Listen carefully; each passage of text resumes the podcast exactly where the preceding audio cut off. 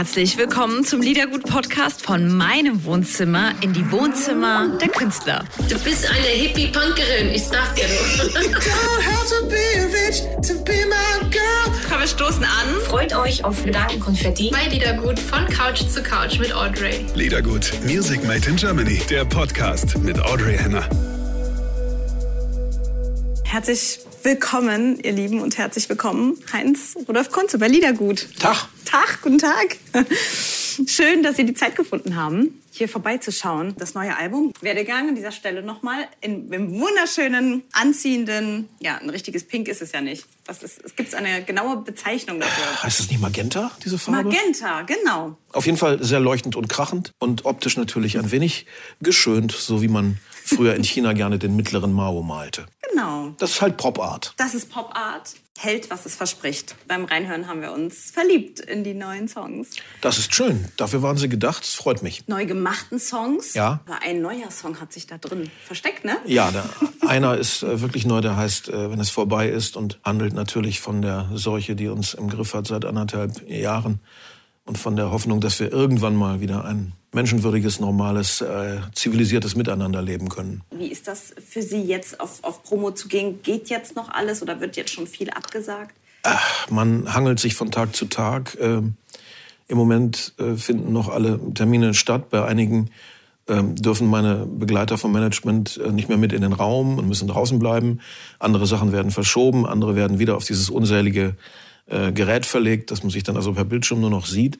Ähm, Im Moment weiß man nicht, wie das Ende der Woche aussieht, wenn man die Woche beginnt. Und es ist eine, eine unerträgliche Lage eigentlich, wenn man sich überlegt, wir sind keinen Schritt weiter als vor einem Jahr. Es ist eher schlimmer als vor einem Jahr, weil die Politik sich nichts hat einfallen lassen und weil sich keiner in Deutschland traut, eine Impfpflicht für alle durchzusetzen. Man könnte auch mal von Österreich lernen, statt da immer nur einzumarschieren. Politisch ähm, wurde es immer mit Heinz Rudolf Kunze und das ist auch so wichtig, dass ja, die, die, die Künstler eben, die, die eine Stimme haben und die, auf die man irgendwie hört, auf die man sich freut, wenn die mal... Äh, Ich weiß nicht, ob jemand auf mich hört, aber ich will es halt trotzdem sagen. Naja, doch, es ist ja oh, das, was Sie eben auch eben gesagt haben, im Radio auch wird immer weniger gesprochen, Ja. es wird allgemein weniger gesprochen, wird auch weniger zugehört. Äh, das ist für mich natürlich eine schwierig zu beantwortende Frage, denn die Leute, die zu mir kommen, nach wie vor, die hören natürlich sehr genau zu. Das sind wahrscheinlich ähnliche Leute, wie zu Reinhard May kommen oder äh, irgendwie auch zu äh, Wolfgang Niedecken kommen oder so. Da gibt's ja doch eine Zuhörkultur und auch eine große Lust am Zuhören. Es gibt sicherlich zu viele, aber das ist eine spekulative Antwort, die nicht mehr richtig zuhören können, weil ihre Aufmerksamkeitsspanne einfach nicht weit genug reicht und weil sie auch äh, ein sch schlechtes Bildungssystem durchlaufen in Deutschland, das äh, sie viel zu wenig mit Kunst und Kultur äh, konfrontiert. Und ähm, da mache ich mir schon Sorge. Aber diese Menschen lerne ich ja nie kennen, die kommen ja nicht zu mir. ich erlebe es teils so, teils so, denn diese Podcast-Kultur, die ja auch ist, die ist ja nur aufs Zuhören, also auf lange Ja. Wortstrecken. Da, da, also ich äh, erlebe auch eine Sehnsucht nach. Ähm, Das nach gibt's auch. Die Gegenbewegung gibt's auch, ja. Also ich habe das Gefühl, dass auch junge Leute sagen, oh, lass mal zuhören. Was hat der denn zu sagen? Ja, ja. So. Es gibt ja auch nach wie vor, äh, trotz aller äh, Abgesänge und, und aller Depressionen, einen Buchmarkt. Es werden ja auch nach wie vor Bücher gekauft. Obwohl seit Jahrzehnten geungt wird, das Buch stirbt, das Buch stirbt. Nö, es stirbt nicht. Es gibt auch immer, Gott sei Dank, eine Gegenbewegung. Wie heißt es doch bei Hölderlin, nicht? Wo die Gefahr wächst, wächst das Rettende auch. Ähm, Sie haben Philosophie und Germanistik studiert. Ja. da kommt es, Es durch. lässt sich nicht leugnen, ja. Es, Wie hilfreich war das? Auch in den, in den Ach, so, so. vielen unzähligen hunderten Texten, die Sie verfasst haben. Ähm, es hat zumindest nicht geschadet. Also es hat die Lust an, an der Literatur und an der Sprache nicht äh, kaputt gemacht. Und so zwei, drei Dozenten habe ich auch gehabt, bei denen ich wirklich äh, was gelernt habe. Äh, einer in Münster, äh, ein berühmter Robert Musil, Spezialist Arnsen. Da habe ich ein Seminar besucht und der Zufall wollte es, wir haben es erst Jahrzehnte später herausgefunden, dass in dem gleichen Seminar auch Roger Willemsen saß. Nur wir kannten einander natürlich nicht. Wir waren ja junge Leute, junge Leute und unbekannt und äh, haben dann später, als ich bei ihm in einer Talkshow war, herausgefunden, dass wir da zu, zusammen studiert haben. Ähm, dann gibt es noch so zwei, drei andere. Der Rest, äh, wie ich sage, hat zumindest nicht geschadet. Mit den Deutschlehrern im Gymnasium war ich äh, nicht so gesegnet. Da war eigentlich nur einer richtig toll in der Unterstufe. Der war lange Entwicklungshelfer gewesen in Südamerika und konnte so tolle Geschichten aus dem Dschungel erzählen. Das hat mich wahrscheinlich auch motiviert, selber äh, meine Fantasie spielen zu lassen. Erzählen Sie gerne? Naja, ich bin ja doch auch ein, ein, ein Erzähler, wenn auch in musikalischer Form meistens. Aber ähm, eine Reihe von meinen Liedern äh, erzählen ja auch kleine Situationen und Geschichten und äh, beschränken sich nicht nur auf irgendwelche stammelnden Bekenntnisse, ich liebe dich, tralala, dubidu.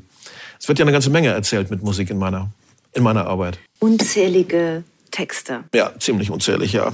Das ist ja schon so ein bisschen genieartig. Das kommt zu Ihnen oder wie, wie, wie, wie, wie passiert Ihnen das? Wie passieren Ihnen die Texte? Ja, ich glaube, die Leute stellen sich das oft falsch vor, das Schreiben. Die denken, ähm, man könne so schreiben, wie ein Tischler einen Tisch baut. Wenn der Tischler einen Tisch baut, dann weiß er genau, was er machen muss. Das ist mein Holz, das ist mein Handwerkszeug. So gehe ich vor und am Ende, zack, ein Tisch. Bei uns ist das ein bisschen anders. Wir können uns nicht vor ein leeres Blatt Papier setzen. Ich kann es jedenfalls nicht und ich habe noch keinen Kollegen gehört, der es kann. Und sagen, so, Ärmel aufgekrempelt, Frühstück verdaut, jetzt ist halb zehn, jetzt schreibe ich ein Lied über Fremdenfeindlichkeit. So geht das nicht. Ich sitze nie vor einem leeren Blatt Papier und warte, sondern ich beschäftige mich irgendwie. Ich lese was oder ich höre Musik oder tue beides gleichzeitig oder gucke was im Fernsehen oder spitze die Ohren, was so in der Nachbarschaft gesprochen wird. Und dann hält der Film plötzlich an. Dann denke ich, hm, was war das jetzt? Und dann setzt sich ein Wort oder ein Gedanke oder ein Bild fest im Kopf und lässt sich nicht mehr bewegen, bis ich es verschriftet habe. Das heißt, der Einfall kommt von alleine und zwingt mich eigentlich dazu, es nur zu verschriften. Ich bin eigentlich, ja, hört sich doof an, aber nur ein Medium. Der Einfall wird gemacht durch mich. Ich bin das ausführende Organ und kann erst wieder klar denken und an andere Dinge denken, wenn das vorbei ist. Das führt dazu, ähm, wenn wir einkaufen müssen, meine Frau und ich, kommt es nicht so selten vor, dass ich auf der Türschwelle sage, stopp, Entschuldigung, es ist wieder soweit. Drehe um, gehe in die Küche oder ins Wohnzimmer, wo der nächste Notizblock äh, liegt und schreibe. Das kennt meine Frau, sie hat sich damit abgefunden. Und äh, da muss sie warten, bis das vorbei ist, dieser Anfall. Erst danach äh, bin ich wieder aufnahmefähig und ansprechbar. Mit so einem Künstler ja. verheiratet ist, da muss man damit leben. Augen auf bei der Partnerwahl. Wie ist das zu Hause? Spielen Sie auch mal zu Hause einfach Musik? Also machen Sie auch zu Hause Musik? Nein, äh, das heißt ja, wenn ich in der Ausdenkephase für ein Album bin dann und das Komponieren wieder losgeht, das Texte schreiben mache ich täglich, überall, wo ich gehe und stehe. Nicht nur zu Hause, auch im Auto auf dem Beifahrersitz, wenn mein Fahrer mich irgendwo hinbringt oder im Hotel oder in der Garderobe in dieser schrecklichen Zeit von sieben bis acht, wenn nichts losgeht, dann schreibt man halt. Äh, Musik mache ich nur zielgerichtet. Also wenn ich einen, einen Plan vor Augen habe, in diesem Fall äh, werde ich jetzt im Dezember äh, wieder anfangen mit dem Komponieren, weil ich weiß, im Frühjahr 23 kommt das nächste richtige Album. Und komponieren geht nicht so schnell wie Texten. Da muss man schon ein bisschen probieren, äh, verwerfen, neu machen, neu ansetzen. Ähm, das mache ich nicht einfach nur ins Blaue. Meistens bei den Musikern, die hier sind, höre ich es umgekehrt. Den meisten fällt das Texten unwahrscheinlich schwer. Ich weiß. Dementsprechend sind ja auch die meisten deutschen Texte. gibt, es, gibt es einen, gibt es von den Jungen die, die, jetzt, die man jetzt so rauf und runter hört. Gibt es da jemanden, den Sie feiern oder sagen, oh, das, ist, das gefällt mir, das entspricht mir? Oder das feiern ist vielleicht zu viel gesagt, aber ich beobachte ganz wohlwollend an Mai Kantereit. Ähm, das restliche Jungmännertum ist mir zu viel Nabelschau und Gewinsel und Gejammer. Na, das muss ich mal vor Zunge zergehen lassen. Nabelschau und Gewinsel und Gejammer. Ja, eine gewisse neue deutsche Jammerlappigkeit. Ich finde, äh, manche jungen Männer, vor allen Dingen bei den Männern ist das ausgeprägt. Die Frauen sind fast kecker und, und frecher und, und selbstbewusster als die Männer. Die Männer sind sehr rührselig und sehr äh, narzisstisch und auch sehr apolitisch. Und ich denke, manchmal äh, müssen wirklich äh, der Herbert und der Wolfgang und ich äh, den jungen Burschen die Revolution beibringen oder was ist los? 2020 sind die ausgezeichnet worden als goldener Winzer der Stadt Bad Dürkheim. Ja. Wie ist es dazu gekommen? Keine Ahnung. Ich kann mir das nur so erklären, dass die äh, Generalsekretärin oder ähm, erste Vorsitzende dort von diesem äh, Karnevalsverein, der das ja eigentlich ist, ähm, der Liebe wegen aus Norddeutschland äh, nach Rheinland-Pfalz gezogen ist und die Neigung zu mir als Hörerin der norddeutschen oder nordwestdeutschen Sender mitgenommen hat nach Rheinland-Pfalz. Aber die hat mich ja dann auch vorschlagen müssen und irgendeine Mehrheit muss mich ja auch gewählt haben. Und das war für mich eine große und sehr verblüffende Ehre, weil ich mit Karneval gar nichts am Hut habe. Ich stamme aus dem Osten Deutschlands, bin im Norden aufgewachsen und Karneval ist mir absolut wesensfremd. Aber wenn man natürlich Weinkönig wird, wird man toleranter. Wir müssen zwar arbeiten, aber zum kleinen Anstoßen reicht es. Ähm, ja, Heinz-Rudolf Kunze hat sich für diesen hier spontan entschieden, das Deutsche Weininstitut. Ja, ich muss nach wie vor sagen, ich bin ein User, aber kein Kenner. Also das war jetzt sehr instinktiv entschieden. Gründe dafür kann ich nicht angeben. Ja. Es war wohl vielleicht einfach situativ. Bei Grauburgunder sagt mir was und Grauburgunder, ja. Das Deutsche Weininstitut hat sich ähm, was dabei gedacht. Wohlsein. Wohlsein. Also wir trinken auf Werdegang. Jetzt aber bitte nicht irgendwelche Fachvokabeln von mir erwarten, wie äh, Sattelleder im Abgang oder sowas. Also das kann ich alles das, ähm, nicht. das äh, bitte auch nicht von mir erwarten. Schmeckt jedenfalls fruchtig und angenehm. Fruchtig und angenehm ist doch absolut ausreichend. So, wir haben ja ein bisschen Zeit in unserer Sendung und hören Heinz-Rudolf Kunze rauf und runter. Wie ist das Album entstanden? Ist es wirklich so gewesen, dass sich junge Produzenten, junge wilde Produzenten zusammengesetzt haben und dieses Album geschaffen haben? Und Sie Also zusammengesetzt nicht. Wir haben eine Art Ausschreibung gemacht. Das Management hat äh, gefragt überall in Deutschland, wer hätte Interesse als junger Produzent einer ganz anderen Generation äh, mit diesem alten Material sich mal auseinanderzusetzen und zu gucken, was dabei rauskommt. Und dabei haben sich eben fünf Teams gemeldet. Unter anderem äh, auch eins hier aus der Gegend. Wir waren ja auch in Mannheim. Dann waren wir mehrfach in Berlin, mehrfach in Hamburg, in Metzingen bei Stuttgart. Und so kam das alles zusammen. Das hätten meine Kinder sein können zum Teil. Also wirklich halb so alte Leute wie ich. Und ähm, für mich eine große Freude und eine große Ehre, dass junge Typen, die jetzt Erfolg haben, äh, mit meinen ollen Kamellen was anfangen können und sich damit auseinandergesetzt haben und zum Teil wirklich lustige Ergebnisse erzielt haben. Sie haben auch immer ganz schüchtern gefragt, aber Heinz, was dürfen wir denn machen? Und da habe ich gesagt, ja, um Gottes Willen, alles dürft ihr machen, deswegen bin ich doch hier. Ich komme doch nicht zu euch, damit ihr wie eine Modelleisenbahn das alte eins zu eins nachstellt, sondern das ist doch langweilig. Die alten Versionen haben die Hörer bereits. Und macht was Neues. Macht, bringt mich zum Lachen beim Singen, habe ich gesagt. Und das ist ihnen oft gelungen. Also Sie wollten eine richtige Überraschung Ja. haben. Was war die größte Überraschung? Hier das Mannheimer Alles, was sie will, wo die die Frechheit gehabt haben, äh, in den Strophen alle Akkorde auszutauschen. Ich konnte aber die gleiche Melodie singen und es passte immer noch. Also es war wirklich äh, sehr interessant. Und äh, nicht mal das auf der zweiten CD, was nicht nach Crazy Horse und Neil Young klingt, sondern als wenn ich jetzt die Pesh Mode als Begleitgruppe hätte. Was ist denn mit dem Klassiker Dein ist mein ganzes Herz? Wie sehr hat Sie das überrascht? Der ist jetzt voll Ballermann-tauglich. Oder? Und äh, das hat Tim Tauterath von Anne Kantereit gemacht, der Produzent. Und ähm, ich kam mit den äh, langen und sperrigen Gesangszeilen kaum hinterher, weil er es so schnell gemacht hat. Also, äh, aber er sagte, tut mir leid, ich höre das so schnell. Ich finde, so schnell groovt es besser. Und ich habe gesagt, du bist der Produzent, du bist der Steuermann.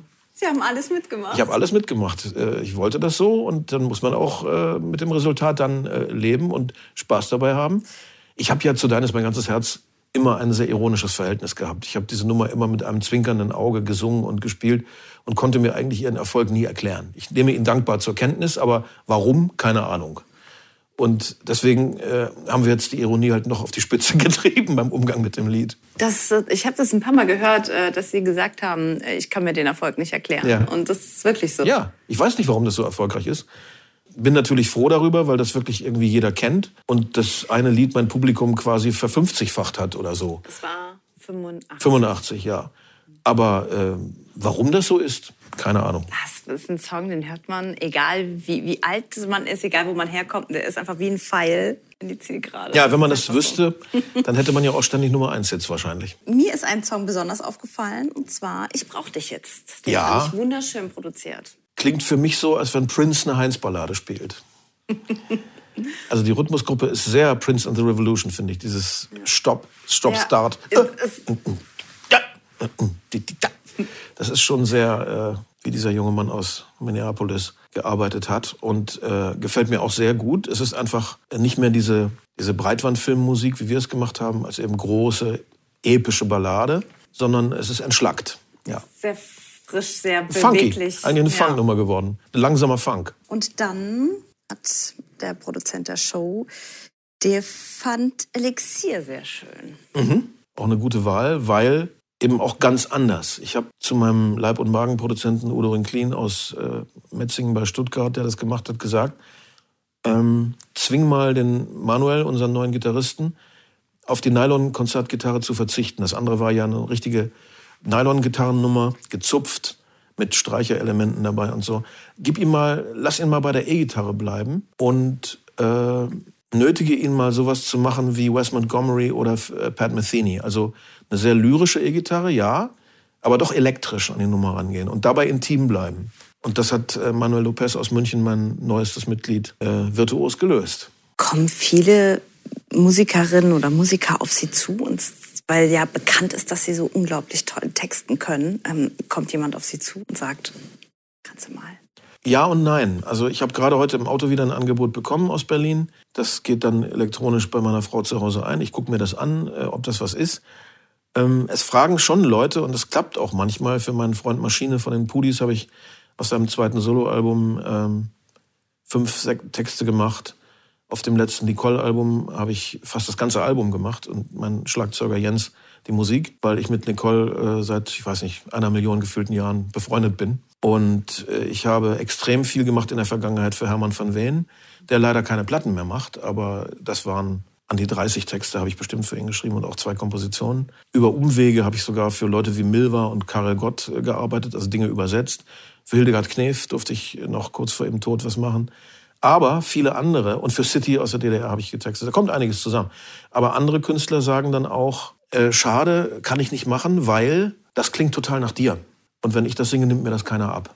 Die Reaktion gibt es auch. Hm, hätte ich nicht gedacht. Weil die, weil die Songs, ähm, ja, wenn, wenn das jemand anders singt, auch nochmal mit einer anderen Haltung gesungen werden. Und das ist dann schon was anderes. Naja, es gibt ja auch zwei Sorten Texte. Die eine, die ich aus meiner Ablage nehme, und finde, das könnte der oder die ganz gut singen. Ähm, besser gelingt das natürlich, wenn ich exklusiv für diese Typen das auch mache. Nicht? Also wenn ich mir vorstelle, äh, wie klingt das denn aus seinem Mund oder aus ihrem Mund, dann äh, vermehrt sich halt mein Textberg und ich kann nichts loswerden, sondern schreibe noch mehr als sonst schon üblich. Fallen Ihnen oft so lyrische Zitate ein? Eben haben Sie Hölderlin zitiert. Ist das, ist das, was Ihren Alltag eigentlich begleitet? Bei dem ganzen Wissen, was Sie haben? Äh, nein, eigentlich nicht. Äh, ich bin jetzt sehr froh, dass der Hölderling gerade gekommen ist, denn ich kann mir ganz schlecht Dinge auswendig merken und bin auch bei meinen eigenen Shows immer auf Teleprompter angewiesen. Ist das so? Ja, aber sicher. Gibt es auch mal Hänger? Durch die Teleprompter natürlich nicht. Ah, das klappt mit den Promptern. Das ja, ja, ich habe ah, ja, okay. gute Leute, die das gut zu bedienen wissen. und bevor die erfunden wurden, habe ich so wie Wolfgang Niedecken auch ganz stumpf vor mich vorne hin ein Notenpult gestellt. Und am Klavier habe ich ja immer eine Möglichkeit, meine Texte zu lassen. Äh, und ich, da habe ich mir in der Anfangszeit gedacht, solange Bab das machen, kann ich das auch machen. Also dann ist das okay. Und Hans-Dieter Hüsch, mein großer Lehrer und mein großes Vorbild, hatte auch immer seine Texte auf seiner Dampforgel, auf seiner kleinen liegen. Manchmal wehten sie auch von der Bühne, dann wurde es besonders lustig. Aber ähm, da brauche ich äh, Unterstützung, weil wenn man so viel schreibt wie ich, dann kann man sich einfach nicht alles merken. Die, die Tour steht ja an zu dem, zu dem Album. Noch, ja, wir wie hoffen es. Wie ist denn jetzt Stand, das wollte ich wissen, wie ist denn, ich meine, es ändert sich ja täglich, aber wie ist denn so das, der, grobe Plan oder gibt es schon Plan B? Der grobe Plan ist, dass diese dritte Verschiebung meiner Tour seit März 20 nun endlich stattfindet. Denn wenn wieder nicht, dann weiß ich nicht, ob ich noch eine Band habe dann müssen sich allmählich einige Kollegen überlegen, wovon man sonst noch leben könnte. Insofern hoffe ich heiß und innig, dass es klappt. Wir bereiten uns vor, so gut wir können und äh, hoffen für uns und natürlich auch für die Hörer, dass es stattfindet. Mehr kann man im Moment bei dieser unsicheren epidemischen Lage, die es ja nun angeblich nicht mehr gibt, nicht sagen. Die wurde beendet, ne? Sommer. Ist beendet. Der Virus weiß bloß nichts davon. Man hat ihn nicht angerufen. Die Politiker in Deutschland haben zu viele rechtliche Bedenken und zu viel Angst vor einem ungefähr Viertel der Bevölkerung, von dem sie sich bürgerkriegsartige Zustände äh, erwarten oder befürchten, falls sie mal durchgreifen würden. Ähm, viele Menschen, ungefähr ein Viertel der Bevölkerung, hat einen völlig überzogenen Egoismusbegriff und viel zu viel Eigensinn und denkt nicht an die Solidargemeinschaft. Und es ist nicht die Mehrheit der Menschen, die diese Gesellschaft spaltet, die vernünftig sind und sich impfen lassen. Es ist diese Minderheit, die sich nicht impfen lässt, die dafür sorgt, dass unsere Gesellschaft gespalten wird ähm, weil ein gedeihliches und friedliches Miteinander äh, nicht möglich ist, wie wir jetzt sehen. Wenn die Menschen nicht von alleine zur Besinnung kommen, muss man sie zwingen. Ich bin für Impfzwang. Das kommt jetzt durch die Hintertür sowieso. Ja. Die Chefs dürfen jetzt, dürfen jetzt fragen, bist du geimpft oder nicht. Dann wird diskutiert über keinen Lohn mehr, wenn du nicht geimpft bist und so. Also ganz heimlich, still und leise wird das eingeführt, weil die Politiker in diesem Land immer noch unter dem Hitler-Schatten leben. Also jede Art von autoritärer Maßnahme steht in Deutschland sofort unter Hitler-Verdacht.